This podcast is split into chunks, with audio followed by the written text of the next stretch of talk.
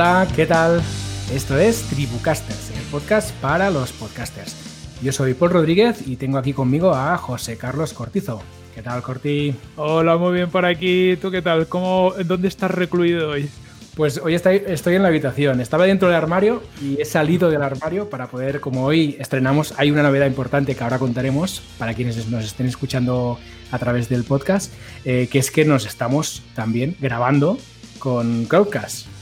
Y entonces he tenido que hacer una migración porque dentro del armario no había luz y la cosa era un poco penosa, la verdad. Hubiera sido un vídeo a oscuras. Eso es, eso es.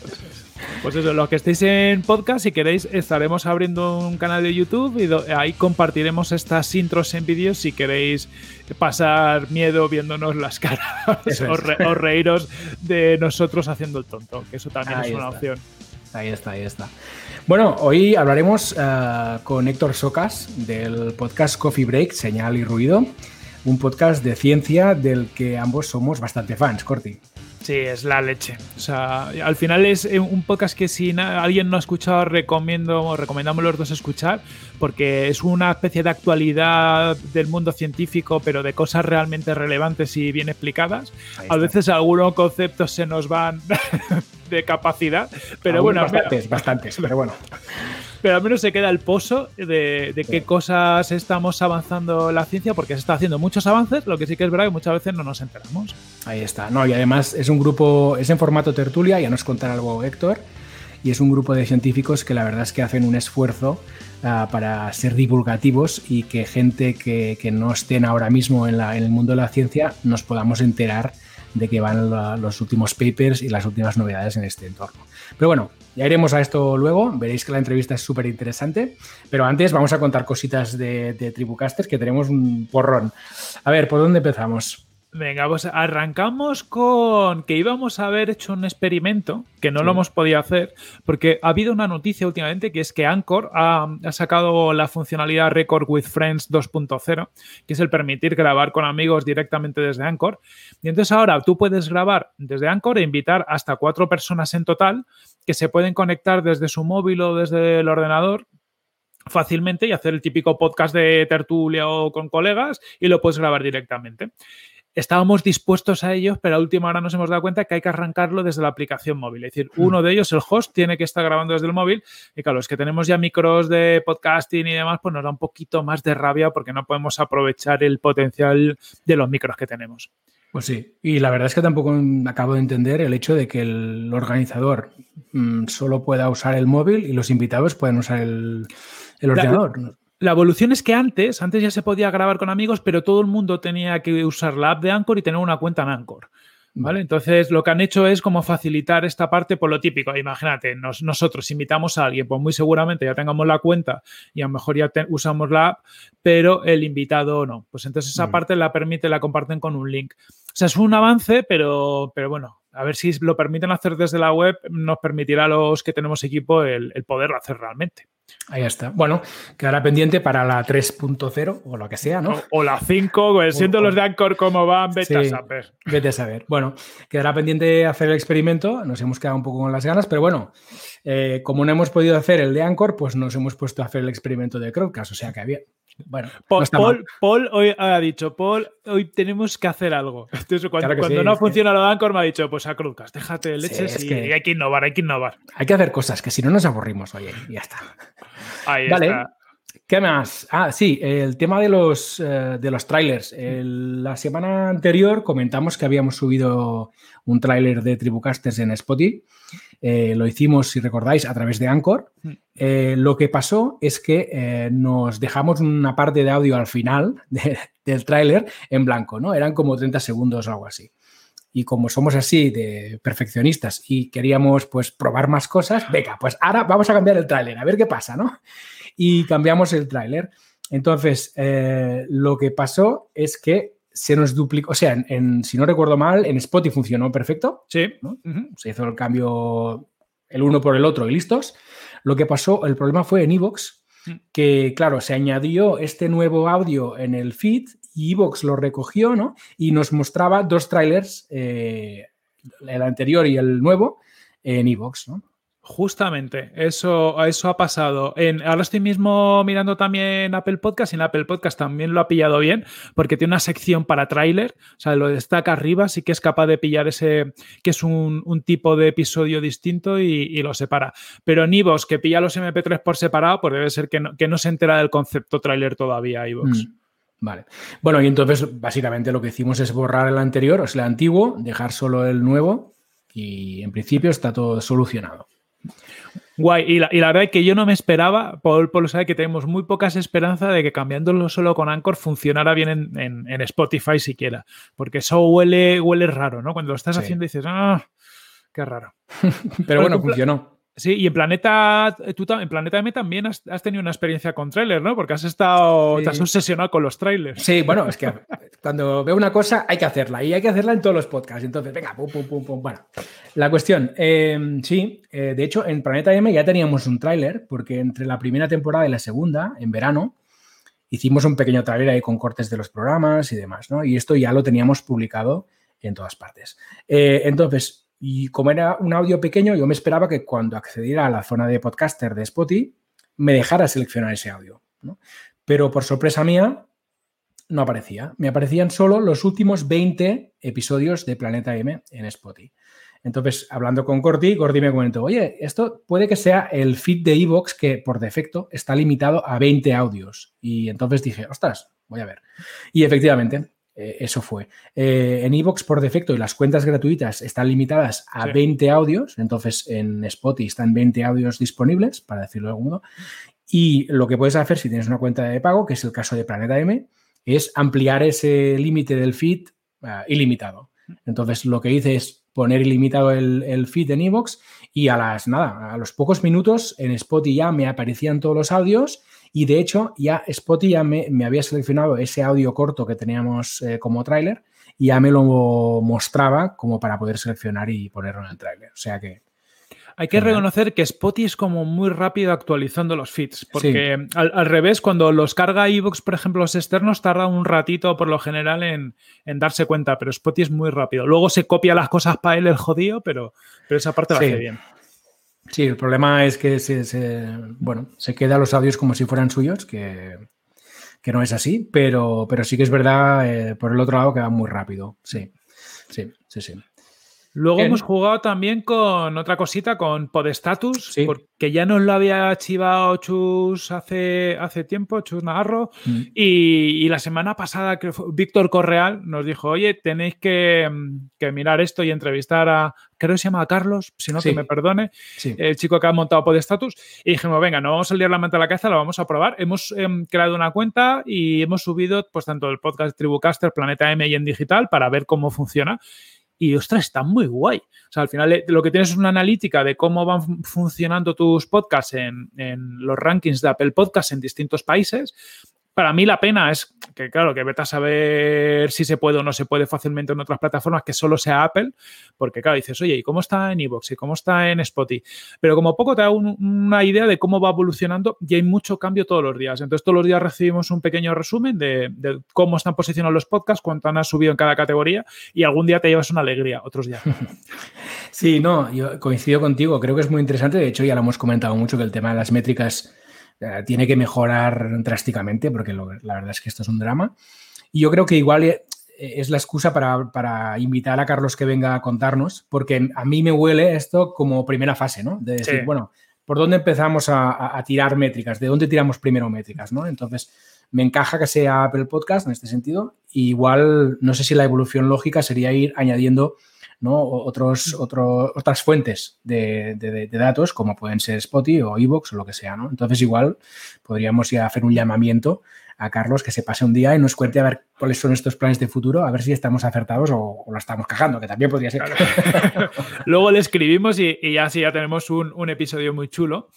Y si quieres, mira, esto lo podemos enlazar con el concepto de que Spotify abre su API para aplicaciones externas, que le va a permitir a otras aplicaciones consultar su catálogo de podcast por categoría y, y demás, pero sí que parece que no van a emitir el streaming, es decir, no vas a ser capaz de recuperar el, el MP3 o el canal de streaming para, para que otras aplicaciones puedan reproducir los podcasts de Spotify, pero ya empiezan a abrir información.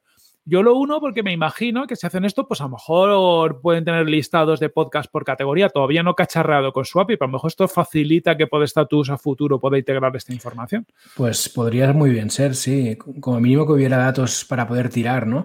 Eh, lo que no sé es cómo, no acabo de ver cómo funciona esto, en el sentido de que si no puedes hacer streaming, ¿no? Eh, si tú tienes una aplicación externa, yo que sé, donde clasificas podcast, ¿eh? invento cosas, eh, en el momento que quieres escuchar un podcast, tendrás que saltar obligatoriamente a Spotify. ¿Cómo lo ves esto? Sí, porque aparte una de las cosas como hace Spotify, que es que se graba él los ficheros, como no te da el MP3, realmente no tendrías una forma de, de sacar esa info. Claro, claro. Vale, entonces, mira, cosita, estoy justo lo he abierto ahora la API de, podcast para, ver funciones que permite. Por ejemplo, permite suscribirte a una lista de, shows, eh, permite coger una lista de los podcasts que tienes suscritos, metadatos para un podcast eh, específico, para un episodio, información, eh, ver los programas que está suscrito un usuario, dejar de seguir. Entonces, tiene un poco pinta de ser más un como una forma de tener información de, de lo que tú tienes suscrito como usuario, ¿no? Es decir, que no, tampoco entiendo muy bien porque no sé ahora mismo de ninguna aplicación externa a Spotify que haga uso de la, de la de esta información. Puede ser curioso, por ejemplo, para un recomendador podría tener sentido, para un recomendador de podcast. Sí, no sé. sí, sí, algo así, sí, algo así. Eh, bueno, también puede ser que sea también una primera fase, en el sentido de lo mismo que decíamos antes con, con Podstatus, pues puede ser lo mismo en Spotify, ¿no? Que hayan abierto esta parte porque les es fácil abrirla y luego igual evoluciona esto, no sé. Porque también entiendo que la parte de streaming es más complicada, porque al final aquí tienes usuarios de pago, usuarios que no son de pago, y qué pasa con todo esto, ¿no? Mm. Sí.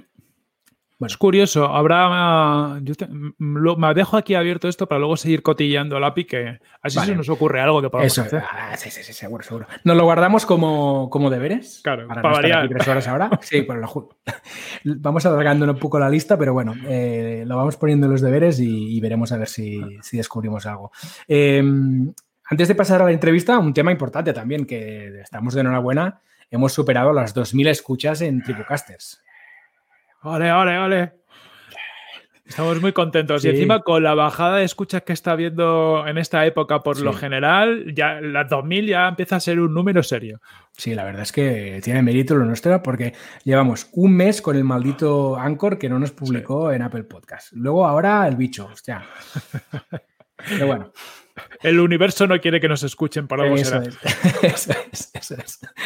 Pero bueno, estamos contentos. Yo lo he mirado esta mañana, llevábamos 2.231, o sea que bien. 2000 muy bien. Pasados ya, pasados, pasados. O sea que muy bien. Pues nada, Corti, ¿qué te parece? ¿Vamos ya con la entrevista? Pues vamos a aprender un poquito con Héctor Socas y entrar en el mundo de la ciencia, que también mola mogollón. Venga, vamos para allá. Nos guste o no, en este momento la Tierra es donde tenemos que quedarnos. Se ha dicho que la astronomía es una experiencia de humildad y construcción de carácter.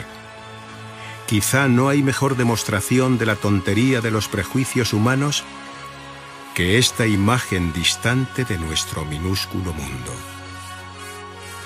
Para mí, subraya nuestra responsabilidad de tratarnos los unos a los otros más amablemente y de preservar el pálido punto azul, el único hogar que jamás hemos conocido.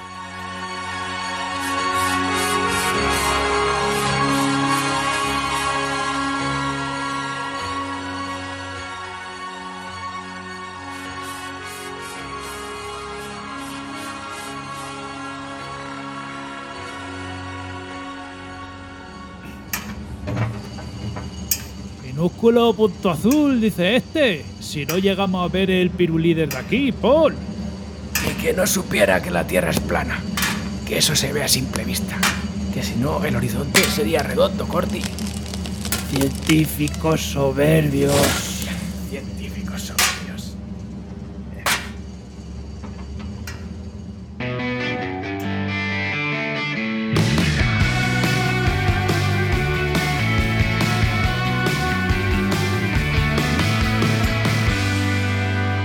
Ya estamos aquí con Héctor Socas del podcast Coffee Break, Señal y Ruido. Bienvenido Héctor y gracias por aceptar la invitación de Tribucasters. Eh, gracias por, por invitarme, un placer. Estamos encantados de tenerte aquí porque Corti y yo somos bastante fans de Coffee Break, así que, que sí, teníamos muchas ganas de preguntarte muchas cosas. Así que vamos ya con la primera, si te parece. Son buenos cientófilos. sí, sí, la verdad es que sí. Em, por si alguien no te conoce, eh, ¿a qué te dedicas cuando no estás grabando podcast? Pues soy, soy astrofísico, trabajo en el Instituto de Astrofísica de Canarias, ahí hago investigación y también ahora soy el director del Museo de la Ciencia y el Cosmos de Tenerife. Oye, muy, eso suena muy guay, lo de que, hace un director de, un museo. Pues eh, la verdad es que eh, todavía estoy intentando enterarme bien porque llevo algo así como, bueno, ya va a ser un año dentro de poco y, son, de todo, de todo, sobre todo en este museo porque es muy, es muy casero y muy artesanal todo. Entonces tenemos personal de desarrollo eh, porque, eh, claro, un museo de la ciencia es un museo que no es como otros en los que se exponen colecciones y se exponen objetos de arte que son para, bueno, para mirarlos, para contemplarlos, para aprender. Estos son museos en los que sobre todo lo que expones son eh, cosas con las que interactuar para aprender sobre física, sobre astronomía, en nuestro caso, fundamentalmente, y otras áreas de la ciencia. Entonces hay que, bueno, son pequeños inventos, cada uno de los módulos que hay en el museo, y en nuestro caso, pues casi todos son hechos en casa. Ay, qué guay. Suena muy bien. Igual tendremos que pillar un avión corto y irnos al museo a ver. Hay, que, ir. habrá que ir, habrá que ir. Mm, Héctor, ¿cuándo y por qué te lanzaste en el mundo del podcasting? Pues eh, la verdad es que yo he sido siempre muy aficionado a la radio, que es un medio que siempre me había fascinado desde jovencito. Eh, pues yo era el típico que se dormía escuchando la radio y se despertaba con, el, con la radio en el despertador. Y eh, bueno, pues es un medio que me parece que es muy interesante porque te, deja libre para hacer otras cosas. Eh, y yo, yo soy un obseso de esto de aprovechar el tiempo, ¿sabes? De, que no, de ser eficiente en el uso del tiempo, ¿no? Porque al final es lo único que tenemos totalmente limitado todos en la vida y, es un recurso valiosísimo. Em, entonces, a mí una cosa que me molesta mucho es perder el tiempo. Y la radio y ahora el podcast te permite que no haya, que no tengas esos em, ese tiempo perdido, ¿no? Por ejemplo, si estás en la cola eh, yendo a trabajar todos los días y tienes que estar media hora en un atasco de tráfico, puedes aprovechar ese tiempo para escuchar la radio, un podcast, informarte, las noticias, etcétera. Y o mientras estás, yo qué sé, estás cocinando, estás limpiando en casa, eh, puedes aprovechar ese tiempo también para otras cosas. Eh, cosa que no puedes con otros medios, ¿no? Por ejemplo, si estás leyendo no puedes conducir. Si estás eh, viendo la tele, tienes que estar ahí sentado en una actitud pasiva, mirando al señor que está en la pantalla contándote cosas, ¿no? Entonces, por eso me gusta más este medio en el que puedo escuchar algo y al mismo tiempo ir haciendo otras cosas. Em, ¿Y mm, de qué va Coffee Break? ¿no? Para, por si alguien todavía no se ha escuchado, ¿de qué va Coffee Break y cuál es el formato? Pues es una tertulia, bueno, ahora que recuerdo, la pregunta era que cómo, eh, que en qué momento empecé a hacer podcast, ¿no? sí, es cierto. No llegué a responderla, solo dije, bueno, esto que me gusta mucho la radio y que entonces por eso, como eh, mi pasión realmente es la ciencia eh, y me gustaba también, me ha gustado siempre hacer divulgación científica y, y, hablar de ciencia sobre todo, pues eso, un día se me ocurrió que, ¿por qué no?, hacer un podcast que fuera sobre ciencia, pero no una cosa en la que eh, pues alguien fuera y te explicara algo, te contara algo, porque eso creo que ya, ya había mucho, eh, sino lo que es Coffee Break, que es una tertulia. Eh, o sea, lo que se me ocurrió es combinar eso, el, el, hacer un podcast, el hacer un programa de radio para divulgar ciencia, con eh, otra cosa que me gusta mucho, que es la, tertulia esa de la, pausa del café, el momento en el que, mm. eh, pues eh, a lo largo de a mitad de mañana o a mitad de tarde, pues hacer la pausa del café, te encuentras con los compañeros en la cafetería y como tenemos ahí un grupito que somos bastante frikis y nos ponemos a hablar de, estas fricadas, pues se me ocurrió decir, bueno, y si cogemos y ponemos un micrófono aquí, ¿esto le interesaría a alguien escuchar estas conversaciones? y ese fue un poco el germen de Coffee Break. Genial y hay mucha gente a la que sí le interesa. Luego hablaremos de, métricas, pero espectacular. Esa, fue la sorpresa, sí. Claro. ¿Y mm, quiénes más participan en el podcast? Pues eh, una de las cosas que, yo quería que, tuviera este podcast es que fuera regular, que se hiciera con una periodicidad semanal y que se hiciera siempre. Entonces, para eso mm. eh, hace falta que sea un equipo eh, y que se pueda ir rotando, ¿no? Que, no sean siempre las mismas personas, porque si no sería imposible hacerlo. Porque, claro, es una cosa que es una actividad añadida a tus actividades normales, ¿no? Una cosa de ratos libres, si, si quieres verlo así. Eh, entonces tenemos un grupo, tenemos una, lo que llamamos el pool de contertulios de, no sé, son a lo mejor 15 personas ahora mismo, y cada semana pues pedimos voluntarios, que quien puede ofrecerse, y pues intentamos que eh, reunir cuatro o cinco para hacer una tertulia cada semana. Eh, ese es un poco el... yo creo que es el número, entre 3 y 5 es el, el número ideal para, para, hacer una tertulia más o menos correcta.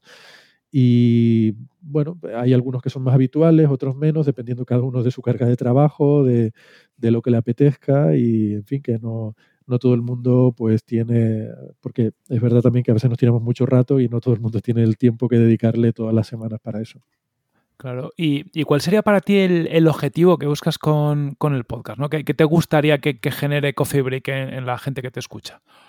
Eh, a ver, yo lo veo de una forma muy egoísta. Eh, para mí Coffee Break se ha convertido en eh, una cosa que hago porque me lo paso bien, me gusta y sobre todo porque aprendo mucho. y creo que me sirve, hacer Coffee Break me sirve para ser mejor científico porque estoy más, más al día de las cosas que, que pasan.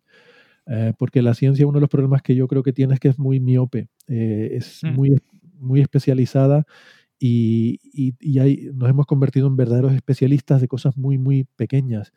Eh, y, hay poca gente que tenga una visión amplia de, de, la ciencia en general y sobre todo de los últimos avances que, se hacen, ¿no? porque eh, cuando ya terminamos los estudios, nos especializamos, nos enfocamos en una cosa muy concreta y, y sabemos mucho de esa cosa, pero muy poquito de todos los demás. Y yo creo que Coffee Break pretende que la gente que tenga interés por eh, saber un poco lo que se está haciendo en la ciencia de vanguardia, pues que pueda estar un poco al día. Claro, eso evidentemente es demasiado ambicioso para que un proyecto de ratos libres de unos cuantos aficionados lo pueda hacer. Entonces, es verdad que tenemos nuestros sesgos y tenemos nuestros, eh, en fin, eh, nuestras limitaciones, pero dentro de eso nos movemos y yo estoy encantado de decir que en principio el programa es de ciencia en general, pero eh, la cabra tira al monte y a nosotros nos gusta sobre todo, en mi caso, la astrofísica, la física, según quien participe, pues un poco más la física teórica y, luego ya pues hay otra gente que le gusta más, no sé, la paleontología, la biología, eh, las ciencias de la salud. Entonces ya según quien participe, pues eso configura un poco cuál es el, eh, el espectro de temáticas que se tratan, pero no es algo, o sea, en ningún momento pretendemos decir que vamos a abarcarlo todo sino que, bueno, eh, abarcamos lo que nos interesa, lo que nos gusta y lo que podemos. En mi caso, tengo que decirte que lo conseguís porque sois mi canal de referencia para estar al día de las, de, las novedades científicas. ¿eh? O sea que, para mí, espectacular. Muchas gracias. Em, de nada. ¿Cómo grabáis el podcast? Pues eh, como podemos, eh, eh, ahora, bueno, ya llevamos casi cinco años y más o menos hemos adquirido una, rutina que, nos funciona bastante bien, pero al principio la verdad es que fue un poco caótico todo. Empezamos con medios muy caseros, probando con una mesa de mezclas, con unos micrófonos de estos de, de los que usan los chavales para jugar y chatear al mismo tiempo. y poco a poco hemos ido eh, no sé, descubriendo qué es lo que a nosotros nos, eh, funciona. Y para eso, eh, bueno, ahora grabamos en el museo, en el salón de actos, lo hacemos con público. lo que hacemos es que nos juntamos, algunos, los que podemos, nos juntamos en el museo y los que están lejos, porque también tenemos contertulios en la península y, e incluso en el extranjero, mm. pues participamos por videoconferencia. hacemos, que ahora está muy de moda, pero en ese sentido fuimos pioneros. Sí, sí, sí. hacíamos, videoconferencia antes de que fuera mainstream. Eh, nosotros lo que hacemos es que eh, tener en cuenta la filosofía del programa. Entonces, el primer punto es que eh, tiene que ser una tertulia, por tanto, queremos, o sea, tiene que ser una tertulia y además reflejar lo que sería una, una conversación informal. Mm. No es queremos que los que participan se olviden de que están eh, en un estudio o de que están con micrófonos que están grabando lo que dicen en la medida de lo posible. Entonces, queríamos que fuera algo en lo cual, bueno, la elección del micrófono vino muy condicionada por esto. Usamos micrófonos de, diadema, craneales, para que uno no tenga que estar pendiente de que tiene que hablarle a un micrófono, ¿vale? Mm porque además tampoco somos profesionales de la radio y eh, es difícil si no, si no eres un profesional, si no eres alguien que tiene la experiencia y la formación, el ser consciente de que cuando miras a un lado y a otro para hablar con una persona u otra, tienes que mantenerte siempre a la misma distancia del micrófono. Claro. Es algo, claro, es algo complicado. Entonces eso lo resolvimos usando micrófonos eh, de tipo de estos craneales. Eh, después también sabíamos que no íbamos a contar por lo menos cuando empezamos, no íbamos a contar con un estudio de grabación, eh, ni siquiera una sala con un buen acondicionamiento acústico. Entonces, eso nos derivó a que tuvieran que ser micrófonos muy fuertemente direccionales para que no pillaran eh, mucha reverberación, sino que fuera algo que, pillaran, que estuvieran concentrados lo máximo posible cerca de, cerca de la boca, que, que pillaran la voz. Claro. Entonces, así viendo exactamente qué es lo que queríamos hacer, pues eso nos fue dictando el, cómo queríamos hacer las cosas. ¿no? También desde el principio teníamos claro que queríamos hacer videoconferencia para tener invitados que no estuvieran presencialmente y que fuera con vídeo, porque el, ese feedback visual eh, te ayuda también a sentirte más eh, integrado en la conversación y, y, a que sea más fluida la conversación, ¿no? Porque cuando estás viendo a alguien, estás viendo su cara, sus gestos, eh, pues sabe si alguien quiere decir algo, si, quiere intervenir, si, ha terminado de hablar. Todo ese tipo de pequeñas pistas visuales eh, las queríamos también mantener. Y eso condiciona un poco el querer eh, usar un sistema de videoconferencia, que pudiéramos tener una webcam, que necesitáramos acceso a Internet. todo ese tipo de cosas fueron configurando la forma en la que eh, los medios técnicos que usábamos y la forma en la que, en la que grabamos. Eh, eh, a, día de hoy, con la gente que os conectáis en remoto, ¿o utilizáis algún programa en concreto? Sí, hemos usado varios. A día de hoy estamos usando uno que se llama Zoom, que funciona ah, muy bien. y, pero bueno, es sobre todo simplemente porque en el Instituto de Astrofísica han comprado bastantes licencias y entonces podemos usar la versión profesional. pero bueno, que también hemos usado Skype, hemos usado Jitsi, que es además open source, a mí me gusta por eso y, funcionan muy bien también. O sea que hoy en día hay realmente muchas eh, herramientas para hacer ese tipo de cosas. Sí, por, opciones no será. Sí, hay muchas. Y estos días estamos además descubriendo mogollón. Em, lo decías tú que ya en los últimos, ya desde hace un tiempo estáis grabando en el auditorio y estáis grabando muchas veces con, con público. ¿Cómo ha sido esa experiencia de grabar con público? Pues es un poco complicado, la verdad, porque ya te pone una presión adicional y a mí me preocupaba un poco el hecho de que se perdiera algo de la eh, espontaneidad eh, de la gente a la hora de, poderse expresar eh, de forma más, más libre. Porque claro, cuando eres consciente de que hay gente mirándote, te planteas las cosas de otra forma. Entonces, a mí eso me preocupaba un poco, la verdad, y cuando empezamos a hacerlo dije, bueno, esto es un experimento y a ver qué pasa. Pero bueno, ha estado funcionando bien. También es verdad que viene poco público. O sea, no es una cosa de que llenemos el auditorio, ni mucho menos. Vienen unas cuantas personas que además suelen ser habituales. Eh, también es que es una hora a las 3 de la tarde los jueves, que tampoco es una hora que permita. sí. sí, sí, sí. el podcast además es largo, o sea que. Mm. Sí. Sí, sí. ¿Y uh, dónde alojáis el podcast, Héctor? Eh, lo, alojamos en Evox y ya desde ahí compartimos el, el feed RSS con otros, eh, otras plataformas que ya lo cogen de ahí. Mm. Genial. Y a nivel de, edición, ¿lo editáis vosotros directamente o, lo edita alguien? ¿Y, qué programa utilizáis? Lo edito yo directamente con Audacity. Sí, hemos hecho varias, hemos pasado por diferentes etapas haciendo diferentes cosas y ahora lo que hacemos es eh, grabar casi en un falso directo de forma que la edición es muy, muy, muy poca y, muy, eh, muy básica y, casi que automática, se puede decir. Em, porque también esa es otra de las cosas que requerimos en el programa. Queríamos hacer un programa que se fuera a hacer cada semana y que fuera, como digo, una cosa de ratos libres. Entonces no podía requerir, como veo en algunos podcasts, que eh, tienen una producción súper elaborada, con eh, músicas, con efectos, con eh, corta y pegas, ese tipo de cosas, ¿no? Eso llevaría demasiado tiempo, demasiado trabajo que no, vamos, yo por lo menos no podía asumir. Claro. Entonces, claro, la, la filosofía es que vamos allí, grabamos todo como salga, intentando que no haya que cortar nada, sino nuestra filosofía es que... Sí, perdona. De- del tirón, digo, grabáis del Sí. tirón. Exactamente, y, y bueno, y como sale, queda. Eh, ocasionalmente, pues, eh, eh, cortamos alguna cosa porque a lo mejor alguien, eh, en fin, dijo, se, se excedió en algún comentario o, o se arrepintió de alguna cosa, pero eso es muy, muy raro y normalmente eh, queda todo tal cual se graba. Claro, el, el tener público ya también te limita esas cosas, ¿no? Porque eh, antes uno tiene la tranquilidad de decir, bueno, yo estoy aquí, hablo, digo lo que sea y, y luego si, si algo, si cambio de opinión o me arrepiento, siempre puedo cortarlo. Pero ya cuando tienes público, bueno, eh, no, es tan, no eres tan libre, pierdes un poquito de, de esa libertad. Claro, ¿y, algún truco que sigas tú para, para conseguir esta, que no haya edición, ¿no? Para conseguir que todo vaya tan fluido, ¿utilizas algo en especial o, algo que hay que tener en cuenta?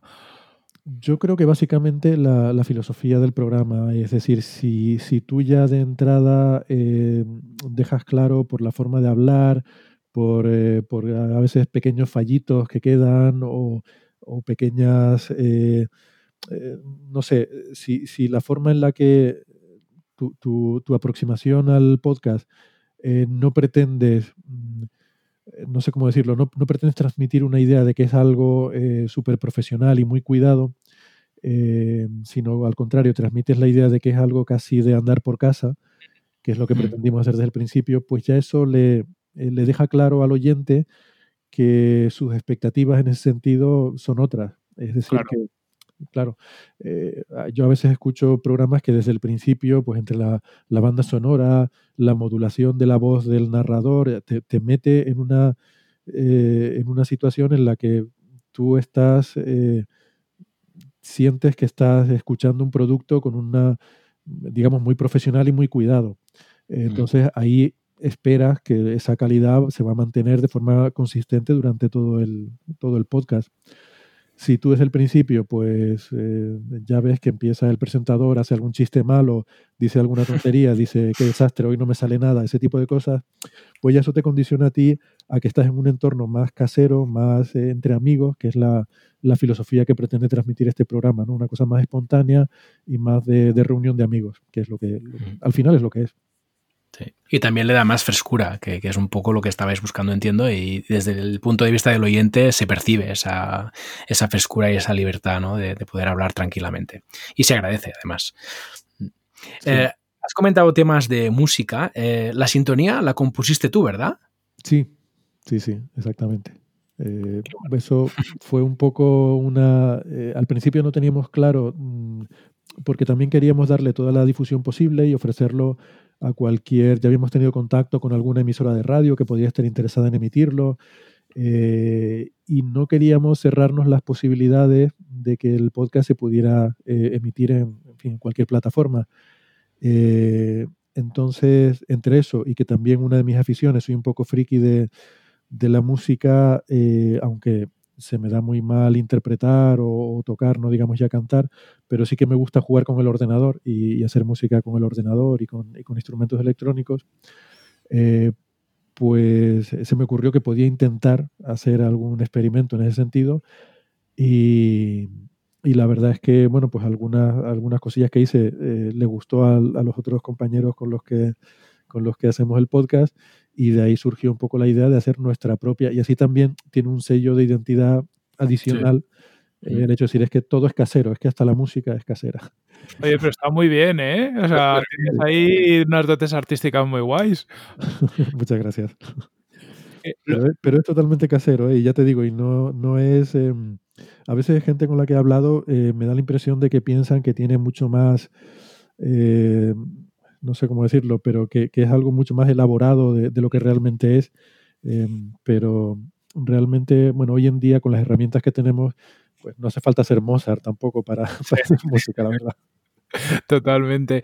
Eh, luego, además, también tenéis otra seña de identidad, es que en, las intros metéis unas, a veces unas voces, ¿no? Críticas con la ciencia en tono jocoso. ¿Cómo se os ocurrió esto y, quién está detrás de esas voces? Bueno, pues eso sí, eso realmente es una seña de identidad no nuestra, sino de, Juan Carlos Ortega, que es, eh, eh, bueno, supongo que muchos oyentes lo conocerán, es un periodista y humorista muy, muy conocido, eh, trabaja mucho en la radio, tiene un programa en la cadena SER que se llama Las noches de Ortega, que yo recomiendo encarecidamente a cualquiera que le guste ese tipo de humor. Eh, y Juan Carlos es una persona que eh, es una persona muy interesante, es muy inteligente, tiene una mente muy, muy inquisitiva y, y es, un, es un cientófilo de pro, es, es, muy aficionado a la ciencia. De hecho, ha escrito un libro de divulgación científica. Ah, bueno. Y ¿Cómo se llama ese libro? Ya por curiosidad. Se llama El universo para Ulises. Eh, ah, y, es muy recomendable. Pues. sí. Eh, pues resulta que. Eh, bueno, nosotros no, no, teníamos contacto con él, pero un día nos enteramos de que era oyente de, de, Coffee Break, porque, como digo, a él le gusta mucho la ciencia y le gustan mucho los podcasts también. Él es un hombre de radio de toda la vida y le gusta la radio y el podcast. Y, eh, le gusta descubrir de estas cosas así un poco caseras, independientes que se hacen en el mundillo del podcast. Y, y escucha muchos podcasts de ciencia, ¿eh? o sea, no solo Coffee Break, escucha muchos otros. Y un día nos enteramos de que en sus redes sociales había, eh, había compartido un episodio de Coffee Break y decía que, que, le gustaba mucho y que era un podcast que recomendaba. Y entonces, pues, quisimos contactar con él para, para darle las gracias. Y y bueno, pues a raíz de ahí empezamos a hablar y, se, entabló ahí una, una relación. Eh, digamos que nació una bonita amistad, eh, que decían en Casablanca. Y, y nada, ahora somos, somos muy amigos. La cuestión es que Juan Carlos Ortega, una de las cosas que, que tiene curiosa es que tiene una, una, flexibilidad en la voz increíble y tiene una capacidad eh, innata, diría yo, de, de hacer diferentes voces. Mm. Entonces, el programa que él hace es un programa en el que él hace diferentes voces, hace diferentes personajes, eh, que recrea una determinada situación típicamente radiofónica y, es hilarante, ¿no? Porque tiene un sentido del humor muy, eh, muy, no sé, un poco absurdo, pero también muy irónico. Es muy divertido. Eh, entonces, un día se me ocurrió pedirle, porque necesitábamos algo, una, una entrada para el programa, eh, simplemente una voz que dijera, aquí comienza Coffee Break, algo así. Pero ninguno de nosotros tiene una voz así como muy radiofónica, que quedara bien con ese tipo de, mensajes. Entonces estaba pensando, pues, no sé si eh, contratar alguna agencia publicitaria para que nos hiciera alguna pequeña cuña o algo así. Pero a raíz de que estaba hablando con Juan Carlos, se me ocurrió pedirle, oye, ¿por qué no nos grabas simplemente así con tu voz esa de radio que, tienes, de, de, locutor de radio, simplemente diciendo, aquí comienza Coffee Break, la tertulia de la actualidad científica? dice, sí, sí, sí, eh, tranquilo, yo te lo grabo. Y lo que me envió, eh, cuando, cuando me envió eso, fue una serie de estas eh, desternillantes entradillas en las cuales él usa su sentido del humor para hacer esta, esta frase de entrada al programa, ¿no? Y bueno, pues la verdad que nos encantó, nos pareció súper divertido. Luego nos ha ido grabando más y, nada, y todo esto es iniciativa suya, que se le, se le han ocurrido estas ideas de, de hacer la broma esta de científicos soberbios. Esto empezó con él, con sus entradillas, y es una, bueno, casi ya es una broma recurrente entre los fans del programa. Es, muy guay, ¿eh? Y yo pensaba que eran varias personas, me he quedado flipando. Yo cuando no lo conocía pensaba también que eran varias personas, ¿no? recuerdo que la primera vez que, el primer mensaje que le envié, eh, le, daba las gracias por hablar de nosotros y tal, y le decía, eh, muchas gracias y un saludo muy fuerte y enhorabuena para ti y para tu equipo. Y me contestó diciendo, no hay equipo, soy yo solo. Sí, sí, porque también es un hombre orquesta, ¿no? Él lo hace todo, las voces, pero también hace la edición del programa, eh, porque muchas de las cosas que hace las hace con edición, es, un, es también un manitas del Audacity y, todo lo hace él también, sí, sí. Qué bueno, qué bueno. ¿Y en las tertulias usáis eh, guion, eh, una escaleta con los temas o cómo trabajáis esta parte? Eh, no tenemos guion, esas otras las cosas que, que son parte de la, de la, filosofía del programa. Solamente lo único que está guionizado es la entrada, la introducción que yo hago y luego ya, desde el momento en el que presento los contertulios, ya es un poco formato libre. Y lo que hacemos es que definimos unos temas de los que queremos hablar a lo largo de la semana vamos diciendo, oye, pues yo he visto este paper y me gustaría hablar de esto, yo creo que esto es interesante. Entonces compartimos entre nosotros, tenemos un documento compartido en el que vamos poniendo cada semana eh, los temas mm, que queremos tratar. Y, es un poco todo como muy, ya digo, muy espontáneo y muy desorganizado. ¿no? no hay una coordinación central. O sea, no es que, por ejemplo, el director diga, hoy vamos a hablar de esto, esto y esto, sino empezamos por definir quiénes van a participar y una vez que tenemos eso, decir, bueno, ¿de qué queremos hablar?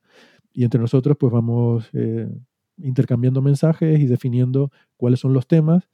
Eh, ponemos, digamos, enlaces para que quien quiera pueda leer los papers sobre los que se va a hablar. Y luego ya, eh, pues simplemente vamos pasando de un tema a otro y, en fin, comentándolos, pues cada uno como, como, le parezca. Es un poco desorganizado, un poco caótico, pero a mí me gusta así. Y sobre todo, eh, lo que digo, estamos buscando siempre la forma de que involucre la menor cantidad de trabajo y de tiempo posible por lo que decía antes, porque tiene que ser una cosa de, de ratos libres y que no puede llevar más tiempo del estrictamente necesario. Claro. ¿Y en algún momento os ha pasado que haya generado discusión el tratar o no tratar un tema en concreto?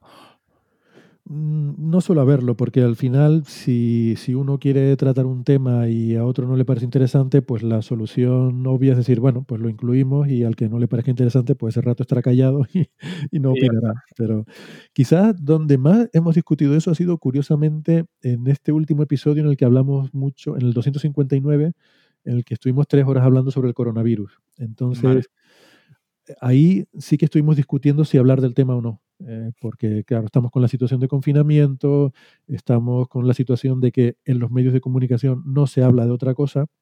Mm. Y yo, por ejemplo, era, no era partidario de que en Coffee Break volviéramos a seguir abundando en ese tema y yo prefería haber hablado de otras cosas. ¿no?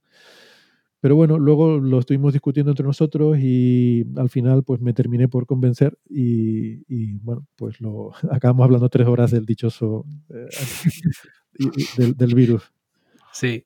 También es verdad que desde el, punto, de vista del oyente, yo esperaba que Coffee Break diera su, su, balance, su opinión, su, lo que fuera, ¿no? Sobre, sobre la situación, ¿no? Entonces, a mí me vino bien que hablarais del tema.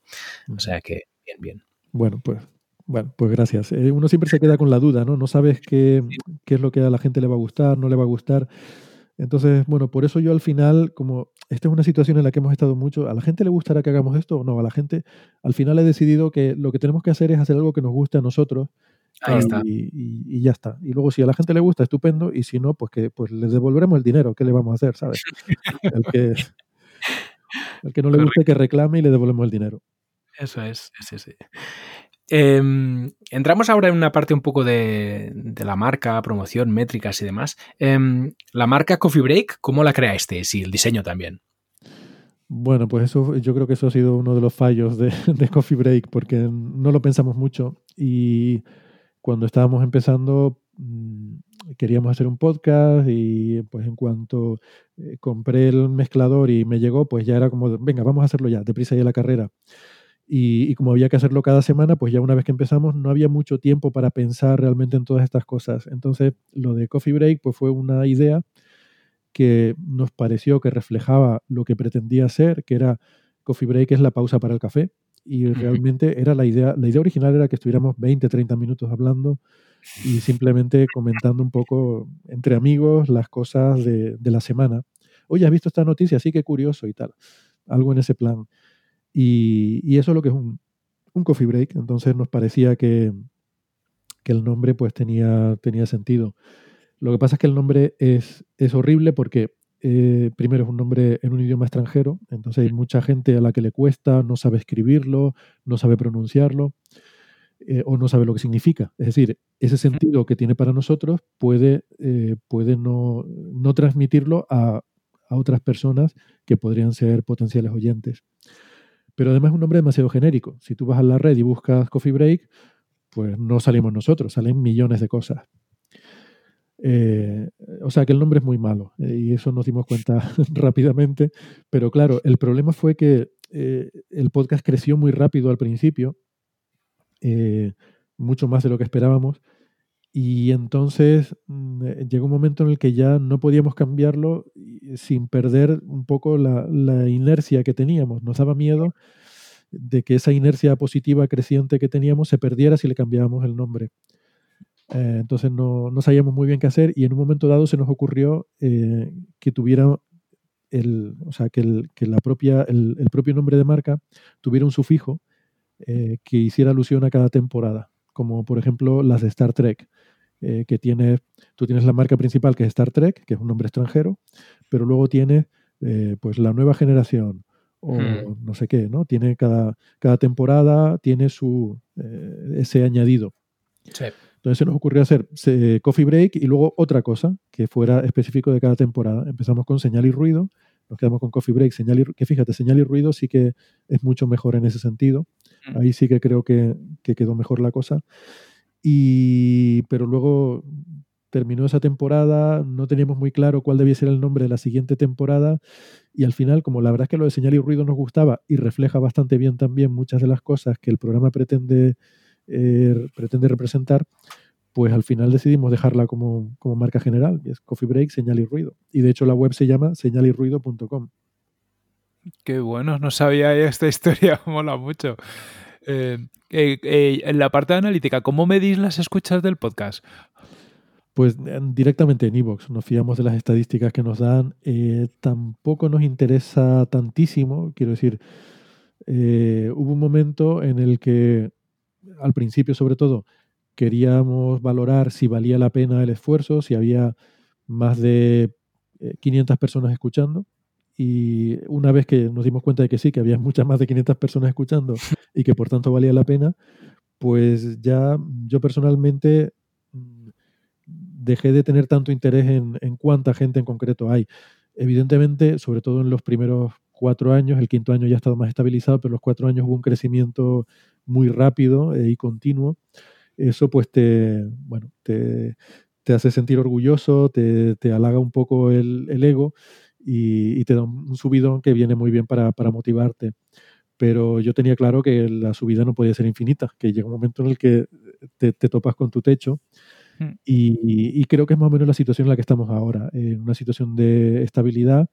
Evidentemente, si más gente va conociendo el programa, pues habrá un pequeño porcentaje de esa gente que le interesará y, lo empezará a seguir, pero, pero bueno, que creo que, que, estamos ahora mismo en un nivel comparándonos con los otros eh, podcast que yo veo eh, en nuestro entorno de la podcastfera que, no sé, no me imagino que, podamos subir mucho más en, esa, en esa categoría. ¿no? Entonces, estamos eh, muy contentos y muy satisfechos con el nivel que tiene el podcast y de, en cuanto a aceptación y en cuanto a analíticas. Y tampoco estoy obsesionado con los detalles del ajuste fino de si este episodio tuvo más que el anterior o menos que el siguiente, o de si mirando las analíticas de esta forma o de esta otra, pues salen mil oyentes arriba o abajo, pues tampoco son detalles que me parezcan tan relevantes. Claro. Mm. Y para que la, quienes nos estén escuchando se hagan la, a la idea, eh, ¿cuál es la media más o menos de escuchas de un episodio de Coffee Break? Eh, pues casi que me da un poco de vergüenza decirlo, pero estamos en torno a las 50.000. Eh, semanales. toma ya. Es una pasada. es una pasada. O sea, eso gente que se lo descarga. No sé si lo escucharán, pero por lo menos se lo han descargado. Entonces me, parece flipante que haya, que haya tanta gente ahí, ¿no? Eso en, Internet, claro. Luego en las radios no sé cuánto, eh, eso es más difícil de medir, pero bueno, yo imagino que la mayoría de la audiencia estará en Internet.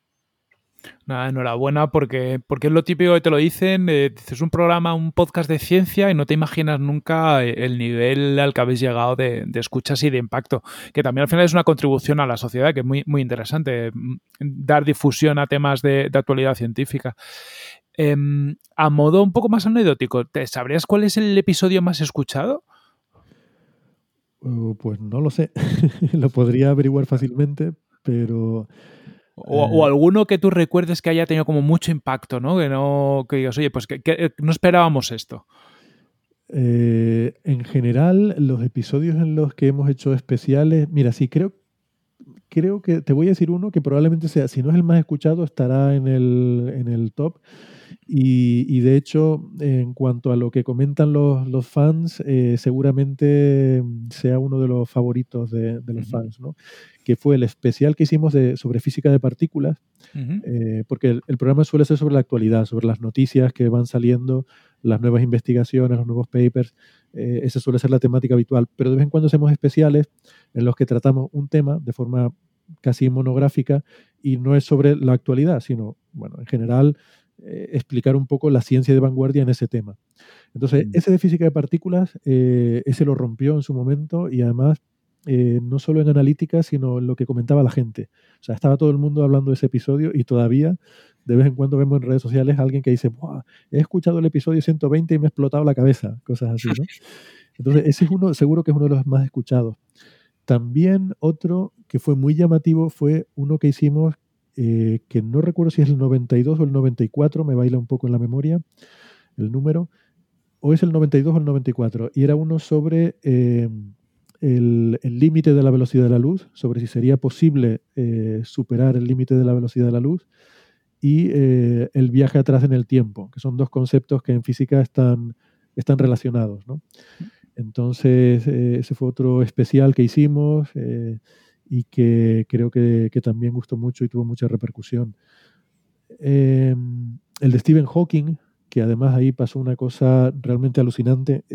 Ese fue un episodio que eh, queríamos eh, hacer coincidiendo con el cumpleaños de Stephen Hawking, que creo que era en enero. Entonces lo habíamos estado preparando desde antes de Navidades porque fue una cosa un poco compleja, contactando con con gente de premios Nobel y gente así de, muy alto nivel para, para, que nos mandaran comentarios, nos mandaran audios, información. Eh, preparamos un, episodio con gente que conocía de primera persona a Stephen Hawking. Hicimos algo de producción, cosa que no, no solemos hacer. Ese fue uno de los episodios así un poco más, bueno, yo creo que el más currado. Eh, sí, creo que es el episodio que más he currado. Eh, realmente un episodio producido, muy, muy cuidado, ¿no? muy elaborado. Mm pero se nos pasó de, la fecha para el que lo queríamos hacer. Y porque con todo esto de hablar con otra gente y tal, pues se nos fue un par de meses. Eh, al final acabamos publicándolo en marzo. Y eh, porque creo, creo recordar, si el cumpleaños Hawking era en enero, esto lo publicamos en marzo, pues, pues mira, eh, a los pocos días de, publicarse este episodio falleció Stephen Hawking. Mm. y, fue una casualidad tremenda. Entonces, claro, se juntaron las dos cosas y tuvo muchísimo impacto también ese, ese episodio. Claro. Sí. Y yo me alegro mucho porque creo, mm, honestamente, que es uno de los mejores episodios de, Coffee Break que, hemos hecho. Estaba muy, muy trabajado, sí, con la, contabais teorías que no, yo me acuerdo que, pues, a lo mejor no son las más conocidas y, demás, y fue muy interesante. Mm. Mm. Sí, porque sobre todo nos centramos en lo que era su, la, ciencia que él había hecho, analizando sus papers, ¿no? Eh, claro. claro, de Stephen Hawking se ha dicho todo, pero normalmente se habla de su vida, de su enfermedad, de sus dificultades, de su, no sé, de un montón de cosas y un poco muy por encima de que, bueno, de forma así muy general, pues de que trabajó en eh, teorías de gravedad cuántica, de relatividad general con Penrose y estas cosas, pero ir realmente al detalle de decir, mira, eh, de hecho lo que hicimos fue, un poco la estructura del programa fue coger sus siete papers más influyentes, seleccionados no por nosotros, sino por algunos de los físicos teóricos más importantes de, la actualidad, eh, e ir analizando esos siete, esos siete trabajos en detalle. Hmm. Fue espectacular y a mí me sirvió personalmente para, redescubrir al científico, ¿no? Eh, porque quizás sí que al final muchos lo conocíamos más como un personaje, casi, ¿no? Y, para mí fue súper interesante, pues, bueno, poder hacer ese viaje por su vida a través de sus papers más, más relevantes, ¿no? Estuvo muy interesante. Mm, sobre la parte de promoción del podcast, eh, ¿qué hacéis? Es decir, hacer, hacer el episodio y luego mm, lo lanzáis dónde y cómo. Pues nada, lo subimos a redes sociales, en Facebook y Twitter. Eh, tenemos nuestras cuentas en redes sociales del episodio.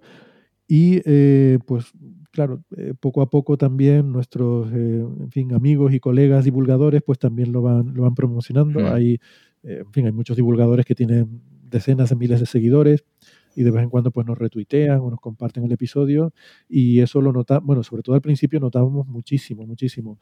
Cuando algún divulgador importante eh, compartía, decía, he escuchado un episodio interesante de Coffee Break que hablaban de no sé qué cosa. pues ese, día notábamos un pico de descargas. ¿no? Eh, ahora ya no tanto, pero sí que el, estar un poco en boca de, otros divulgadores eh, de vez en cuando, pues yo creo que genera que haya ahí un cierto nivel de fondo de, gente que nos va descubriendo y que nos va, nos va a ir manteniendo. El Instituto de Astrofísica de Canarias, que es, eh, bueno, que es donde yo trabajo y que es el quien al principio un poco eh, pues nos daba el, paraguas ¿no? que, que, cubría el, que albergaba Coffee Break, pues también nos, tuiteaba y nos compartía en redes sociales y eso al principio nos daba también un, impulso importante. Eh, y nada, luego eso, eh, yo de vez en cuando, pero muy de vez en cuando, porque soy muy, soy muy pesetero, de vez en cuando voy en Facebook y pongo 20 euros de publicidad, pero, mm. pero vamos, ya digo, ocasionalmente. Y a esto que dices que el, que el instituto pues a veces os, retuitea y demás, ¿cómo, o sea, ¿cómo ven desde el Instituto Astrofísico o desde otras entidades de, relacionadas con la ciencia, que son los que os pagan a, los que os dan el trabajo, ¿no? A los que sois científicos, que os metáis en este tipo de cosas? ¿Está bien visto que se haga divulgación de, este tipo o todavía no se entiende? No, yo creo que está bien visto, ¿no? Eh, por lo menos en la, en la unidad de, cultura científica, de comunicación y cultura científica del instituto, que son los encargados de la parte de divulgación, pues eh, siempre lo han visto. De hecho, mi primera, eh, antes de pensar en hacer el podcast, lo, primero que se me ocurrió es ir y, proponérselo eh, para que lo hicieran a la gente de, este departamento, ¿no? pero, pero claro, como ellos estaban ocupados con muchas cosas y, yo realmente tenía mucha motivación y mucho interés porque esto se hiciera, pues al final decidí coger un poco el toro por los cuernos, como se suele decir, y empezar a hacerlo yo. Ah, siempre había tenido la esperanza de que en algún momento me lo quitaran de las manos y me dijeran, lo hacemos nosotros, eh, a ver niño, suelta esto, deja los que saben y te invitamos de contertulio de vez en cuando, que es lo que a mí, a mí realmente lo que me gustaría es ser contertulio. Pero como nadie, como nadie me llamó para ser contertulio, me tuve que, me tuve que montar yo mi propia tertulia. Claro. pero bueno, eso, eso no ocurrió. En vez de decirme, quita de ahí, vamos a hacerlo nosotros, me dijeron, oye, qué bien eso, sigue por ahí, sigue por ahí pues claro, he tenido que seguir por ahí. No, pero está bien, está bien visto, ¿eh? los, colegas yo creo que... Otra cosa es que luego ese trabajo no se reconoce como... O sea, yo, yo soy investigador. Entonces yo cuando, cuando tengo que presentar el currículum para, no sé, pues para que, para que se evalúen complementos de productividad o para un, un ascenso, por ejemplo, ¿no? que el año pasado estuve en una oposición para, para subir de nivel, pues este tipo de cosas no se valoran, ¿no? porque no es aunque teóricamente es parte de la labor de un investigador el hacer eh, comunicación científica, mm. en la práctica no se suele, no se suele valorar. Los tribunales no lo suelen tener en cuenta. ¿no? Eh, pero bueno, una, cosa es que no te lo tengan en cuenta y no te den premios por eso, pero bueno, tampoco, tampoco, he visto que lo hagas. No, molesta. Claro. Mm. De hecho, yo te quería preguntar también cómo es el encaje entre investigación y divulgación en, tu día a día, ¿no? ¿Cómo casas ambas cosas? Bueno, eh, lo que intento es que el coffee break eh, me suponga, o sea, que sea, que me suponga poco tiempo, más allá del tiempo que estamos encerrados en la sala grabando, que no me requiera mucho más tiempo, y, que sea lo más rutinario y lo más automatizado todo el resto de tareas de coordinación, de producción y de tal, que, que lleva algo de trabajo, intento que sea lo más rutinario posible para no tener que pensar en ello, ¿vale? Porque a mí personalmente lo que me agota es tener que eh, pensar en cosas y buscar soluciones y, resolver problemas, ¿no? Entonces, esa energía mm, la quiero dedicar al trabajo de investigación. Eh, hasta que entré en el museo lo llevaba relativamente bien porque me podía dedicar eh, digamos que tenía mis tiempos dedicados a una cosa y otra. En general, en investigación es habitual que tengas muchas cosas a la vez, muchos proyectos y vaya saltando de uno a otro. O sea que el pasar de un tema a otro eh, no es algo que nos resulte, es algo a lo que uno ya está acostumbrado, por así decirlo. Eh, entonces, para mí Coffee Break es como un proyecto más de los cuatro, cinco, seis proyectos que puedo estar trabajando a la vez, que uno va pasando de uno a otro. Entonces, eso no me supone mayor problema. Ahora ya también con el trabajo del museo ya sí que se me ha complicado bastante más el asunto porque mm, sí que hay toda una carga administrativa de, reuniones, de, hacer informes, de toda una serie de, temas administrativos que hay que hacerlos, que son importantes y que eso sí que me cuesta más encajar con todo lo demás. Claro. Y, en general, ¿cómo ves eh, el panorama actual de la divulgación científica y, qué papel crees tú que puede jugar el, podcast en, todo esto? Pues yo, eh, en España en particular, que supongo que es por lo que me preguntas, yo lo veo muy bien. Creo que hay muchísima divulgación y de muchísimo nivel. Hay gente incluso que piensa, algunos, eh, algunos compañeros, que hay demasiada divulgación. Curioso. En fin, a mí se me ponen los pelos de punta cuando digo eso, ¿no? ¿Cómo puede haber demasiada, es como si me dices que hay mm. demasiada felicidad, yo qué sé. no puede haber demasiada divulgación. Pero eh, sí que lo que sí creo es que nos cuesta de alguna forma llegar al público general. Quiero decir que eh, creo que son, siempre digo, son buenos tiempos para ser cientófilo. Si yo de joven hubiera tenido lo que hay ahora, ahora estoy como la gente mayor, ¿no? En mis tiempos no teníamos, Si en mis tiempos hubiéramos tenido todo lo que hay ahora, eh, bueno, yo lo habría flipado en colores. Hay muchísima oferta para el que está interesado, ¿no? Mm. Eh, el problema es que con todo lo que hay, me alucina que no esté todo el mundo diciendo, pero qué cantidad de cosas tan increíbles, qué, qué imágenes tan alucinantes hay del espacio. Eh, estamos viendo agujeros negros, estamos descubriendo partículas nuevas, el bosón de Higgs, no sé qué, o sea, eh, no entiendo cómo no está toda la gente alucinando con eso. Y sin embargo, yo veo que no, que a la mayoría de la gente todo eso le trae bastante sin cuidado. Y, sin embargo, no sé, escuchan reggaetón, cosas. Quizás faltan grandes divulgadores como había hace años, ¿no? O sea, la figura esa del divulgador mediático. Sí, somos pocos. Y... No, no, pues, yo además soy todo lo contrario, ¿no? ahora luego volveremos a eso si quieres, pero sí que es cierto que no hay figuras populares, como no, hay un Sagan, no hay un Asimov, mm. Eh, mm. ni siquiera un Punset, ¿vale? Porque Punset es una figura un poco controvertida en el ámbito de la divulgación y es verdad que tiene sus cosas que a mí me, me chirrían un poco, pero sí que es cierto que llegaba, llegaba a la gente. Sí. Eso es algo que no estamos consiguiendo. Y, mira que estamos haciendo... Mm, es que tampoco estoy seguro de que la forma de llegar sea el, bajar mucho el nivel y, hacerlo demasiado para niños. Eh, no lo tengo claro tampoco que sea eso el, camino, pero no, no, sé cuál es, porque la verdad es que yo tampoco, eh, tampoco es lo mío. Quiero decir que cuando preguntabas por el coffee break y cómo encaja en todo esto, yo creo que el encaje de Coffee Break va en otra parte que es quizás el extremo opuesto del espectro, que es el de ir al, público interesado, al, al a la gente que realmente le interesa el tema y que quiere aprender más y que, o sea, nosotros eh, digamos que no queremos hacer el esfuerzo de intentar convertir eh, a, a, gente nueva, sino que nos centramos en el ya converso. Entonces se nos puede criticar y de hecho a veces nos critica que no contribuimos mucho a, a atraer más gente a la cultura científica y puede ser cierto, pero, pero sí que creo que también es importante a la gente que tiene interés el, ofrecerle contenidos adecuados para, esta gente y, que es importante también incluso hay muchos científicos que nos siguen y que nos dicen que, les gusta eh, escuchar Coffee Break porque así están un poco al tanto de la actualidad de la ciencia. Y a mí eso me parece eh, increíble y me parece súper positivo porque los científicos no, eh, o sea, estamos desconectados totalmente de, esto. O sea, cuando hablas, muchas veces eh, los divulgadores saben más de, cosas de, la actualidad de la ciencia que un científico que trabaje en algo muy concreto de, esa misma ciencia. Mm. Sí, sí, también estáis muy metidos en vuestro pequeño, ¿no? Vuestro pequeño nicho, ¿no? Y es complicado estar al caso de todo lo que pasa fuera, ¿no? De, de ese entorno. Sí. Interesante. Mm, hay que intentarlo porque es que si no estás muy limitado. O sea, yo creo que se podría hacer mejor ciencia si uno tiene una visión más abierta de, lo que hay. Totalmente.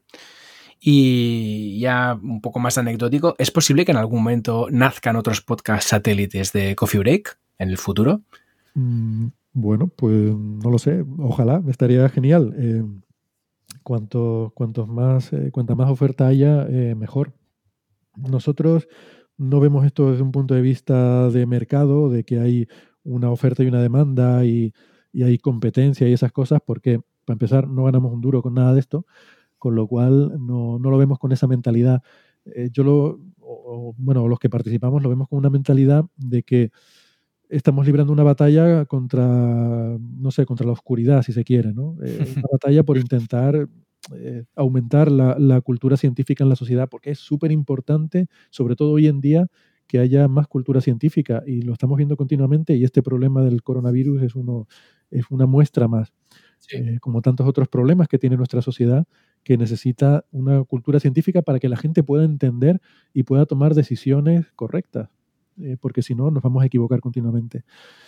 Y en ese sentido, cuanto más podcasts haya, mejor. Bueno, eh, ahora mismo hay uno por el tema del confinamiento, que un poco ha salido de Coffee Break, de una de las participantes, que Sara Robisco, una de las miembros del equipo, que fue quien lo ha impulsado, que es el de Enciérrate con la ciencia, eh, que es para estos, en fin, estos tiempos de confinamiento, pues que, eh, en fin, hacer un, un podcast especial en el cual sea, que sea interactivo y, y para tener a, la gente entretenida, creo que es sábados y domingos. O sea que en ese sentido, pues sí, podría ser un, satélite, ¿no? Un spin-off de Coffee Break. Y, bueno, y ojalá surjan más cosas, porque eso quiere decir que, querría decir que, que, que hay algo bueno que se puede imitar y que se puede exportar a otros modelos muy, muy, interesante y, que salgan más cositas así. otra pregunta que, teníamos, porque lo anunciéis cuando, claro, nosotros lo escuchamos como, como podcast, pero anunciéis que aparece en, bastantes radios en, todo el mundo. ¿Cómo habéis conseguido participar en, en, tantas radios y sobre todo de tantos sitios? Pues eh, dándoles la data. Entonces, hemos, eh, o sea, nosotros ya en la, en la web pone que nuestros audios son eh, públicamente disponibles para redifundir. Cualquiera eh, que, tenga cualquier plataforma puede coger nuestros audios y, difundirlos sin ningún problema. Eh, y además de eso, pues sí que hemos ido contactando con emisoras, pues que alguien tiene un conocido en no sé dónde y le preguntas, oye, te ofrecemos este programa gratis, ¿estarías interesado en darlo? Y, bueno, pues eh, poco a poco hemos ido dando con gente que sí tenía interés y que han, empezado a darlo. Luego ha habido también otros casos en los que nos han contactado directamente. ¿no? Hay algunas emisoras, eh, por ejemplo, los casos de las emisoras de Argentina o la de Escocia, las emisoras internacionales, eh, que por alguna razón escuchaban el programa, mm, pues veían que se emitían radios y nos contactaron para preguntar si lo podían también emitir. entonces, pues un poco de, un poco de todo, la verdad. Mm, muy interesante. ¿Y crees que el hecho de aparecer en radios os ha ayudado al crecimiento que habéis tenido durante estos años? Pues no estoy muy seguro, eh, porque yo creo que la mayor parte del crecimiento ha sido en Internet y creo que nuestra base, digamos, nuestro público objetivo eh, es público que consume divulgación en Internet, por lo menos es lo que yo percibo en las redes sociales y, la gente que, llega a nosotros, que, nos comenta cosas, que interactúa, es gente que escucha el podcast en Internet.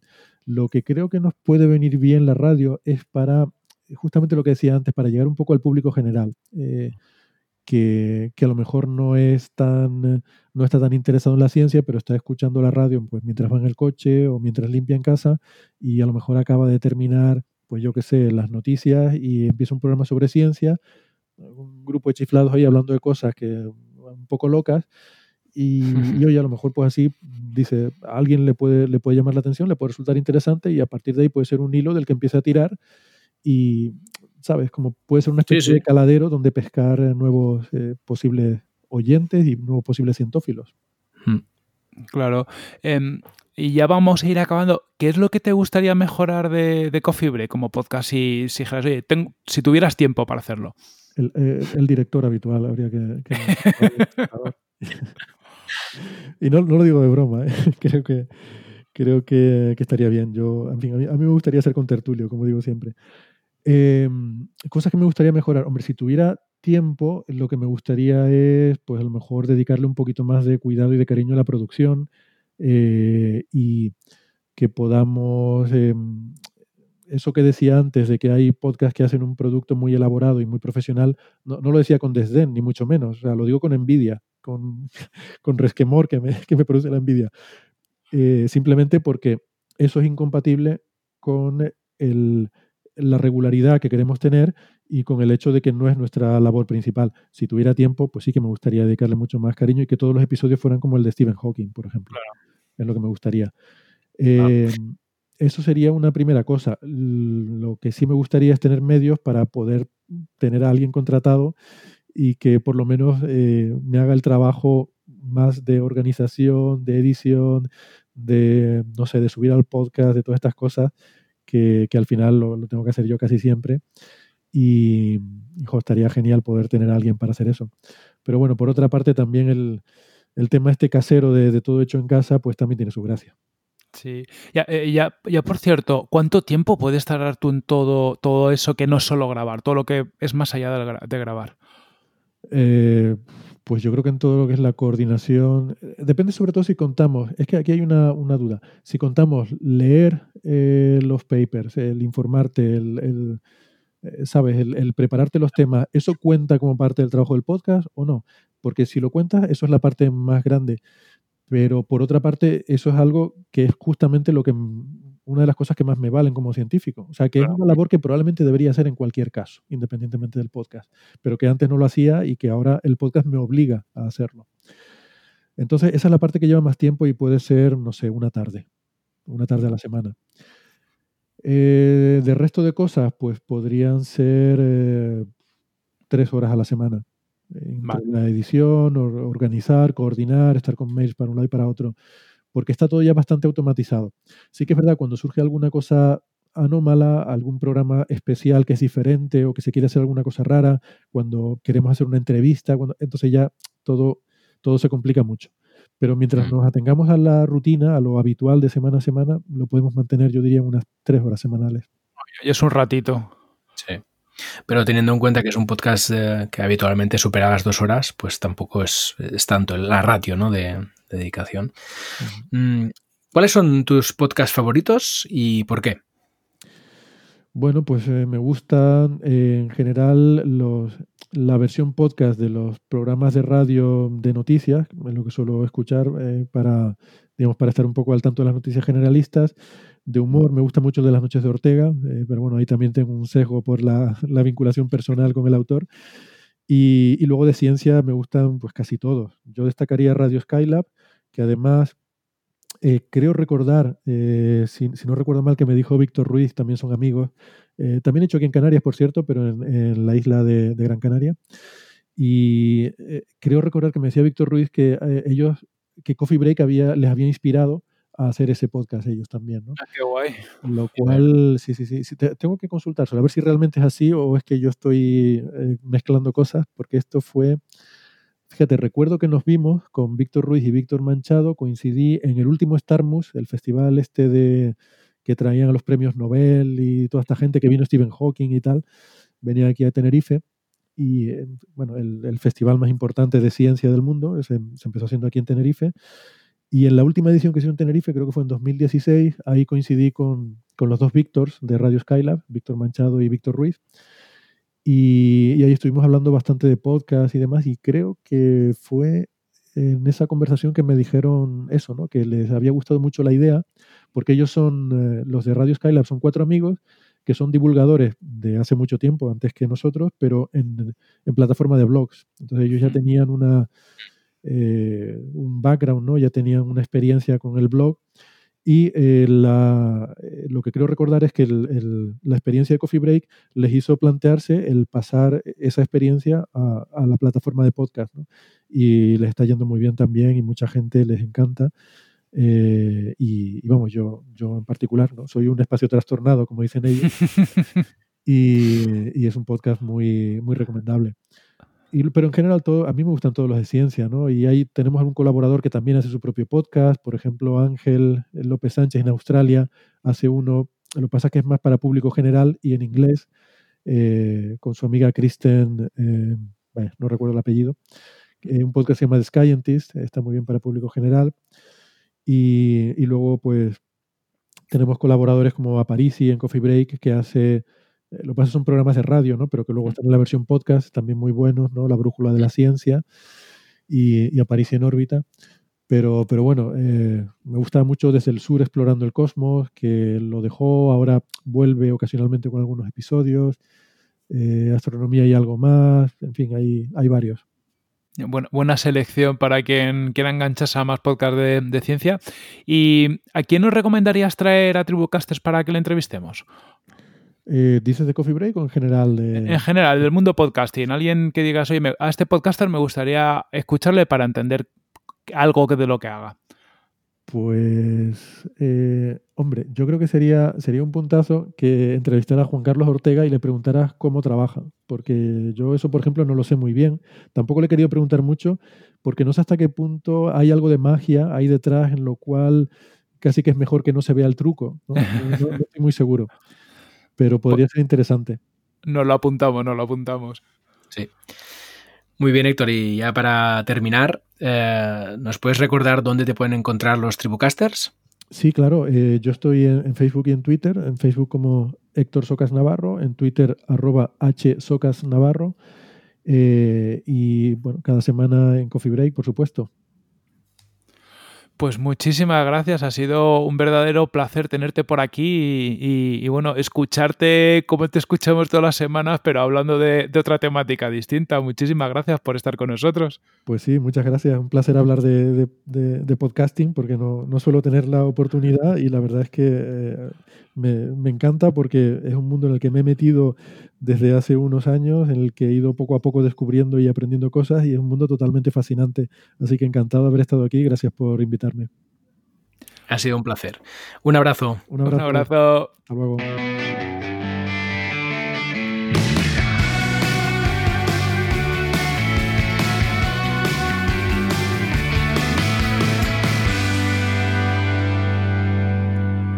Vaya pasada de entrevista, la verdad que ha molado mucho el poder descubrir partes del backstage, ¿no? parte de la historia y, cositas que han ido pasando en Coffee Break y que le han dado la forma que tiene hoy en día. Hmm. Sí, sí, yo creo que Héctor ha contado muchas cositas muy jugosas para los fans del podcast y ahora el reto sería, Corti, conseguir que los 50.000 oyentes que escuchan Coffee Break cada semana nos escuchen a nosotros para descubrir el backstage de Coffee Break. A ver cómo lo logramos esto. Totalmente, tenemos ahí un reto. estamos un poquito lejos, solo un poquito. Un poquito. Tenemos que, remar mucho, remar mucho. También, oye, muy contento de que una iniciativa de divulgación de este tipo tengan tanto tirón. Sí. Porque los que somos oyentes de, Coffee Break sabemos que, es un programa que, tienes que tener ya un nivel para, poderlo seguir. Yo la mitad de los programas hay cosas que no, acabo de entender, pero bueno, me viene bien esa culturilla. Y dices, 50.000 tíos que estén escuchando un programa de ciencia con cierta profundidad, quiere decir que hay, que hay interés en estos temas. Sí, no, no, y además es un programa de ciencia eh, que es una tertulia, pero que está, es lo que decía Héctor, es muy eh, natural, ¿no? Y muy fresco. O sea, que no está mm, eh, prediseñado para ser divulgativo en el sentido de bien estructurado de la A a la Z, ¿no? Para que tú entiendas bien un tema que no controlas y demás, y que son temas complejos. Mm. O sea, es un tema muy fresco de lo que va saliendo y van contando y tal. A, pesar de que ellos son divulgadores brutales, porque cuentan muy bien cosas muy complejas solo con la voz, que, que, que, para mí me parece, bueno, impresionante. Pero es que además, lo que decías tú, que haya 50.000 escuchas cada semana de un podcast que además dura normalmente dos horas y media, incluso tres en alguna ocasión, mm.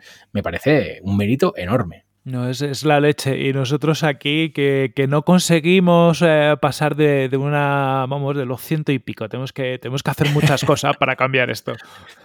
Estamos lejos, estamos lejos. Bueno, en todo caso ha sido súper interesante y, agradecerle muchísimo a Héctor que nos haya contado tanto, porque, porque ha respondido a todas las preguntas abiertamente. Justo. Y, ha sido muy interesante. Sí, ha sido una entrevista muy, muy guay y, la verdad, vamos, si ya le teníamos cariño a Héctor por todas las horas que, nos ha hecho disfrutar, pues hoy todavía más. Exacto, todavía más.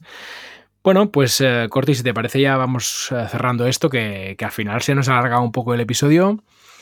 Eh, pues vamos podemos recordar, sí, cositas, ¿no? Venga, pues eh, lo primero, eh, si alguien nos está escuchando así por casualidad y quiere saber más de nosotros, tribucasters.com es nuestra página web y ahí tenéis todos los episodios y enlaces a todos nuestros podcatchers y también os podéis seguir en Twitter e Instagram y el usuario es tribucasters. Exacto, todo igual y que sea muy fácil de encontrar.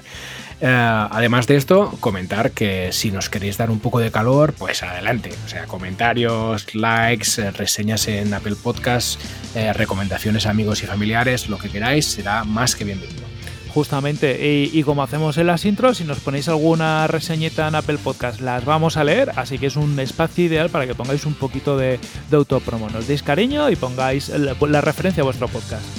Eso es, así nos ayudamos un poco entre todos. Y nada, hasta aquí el episodio de hoy. Ya os dejamos que vayáis a escuchar otros podcasts o a grabar vuestros podcasts. Nos escuchamos la semana siguiente. Venga, un abrazo. Un abrazo.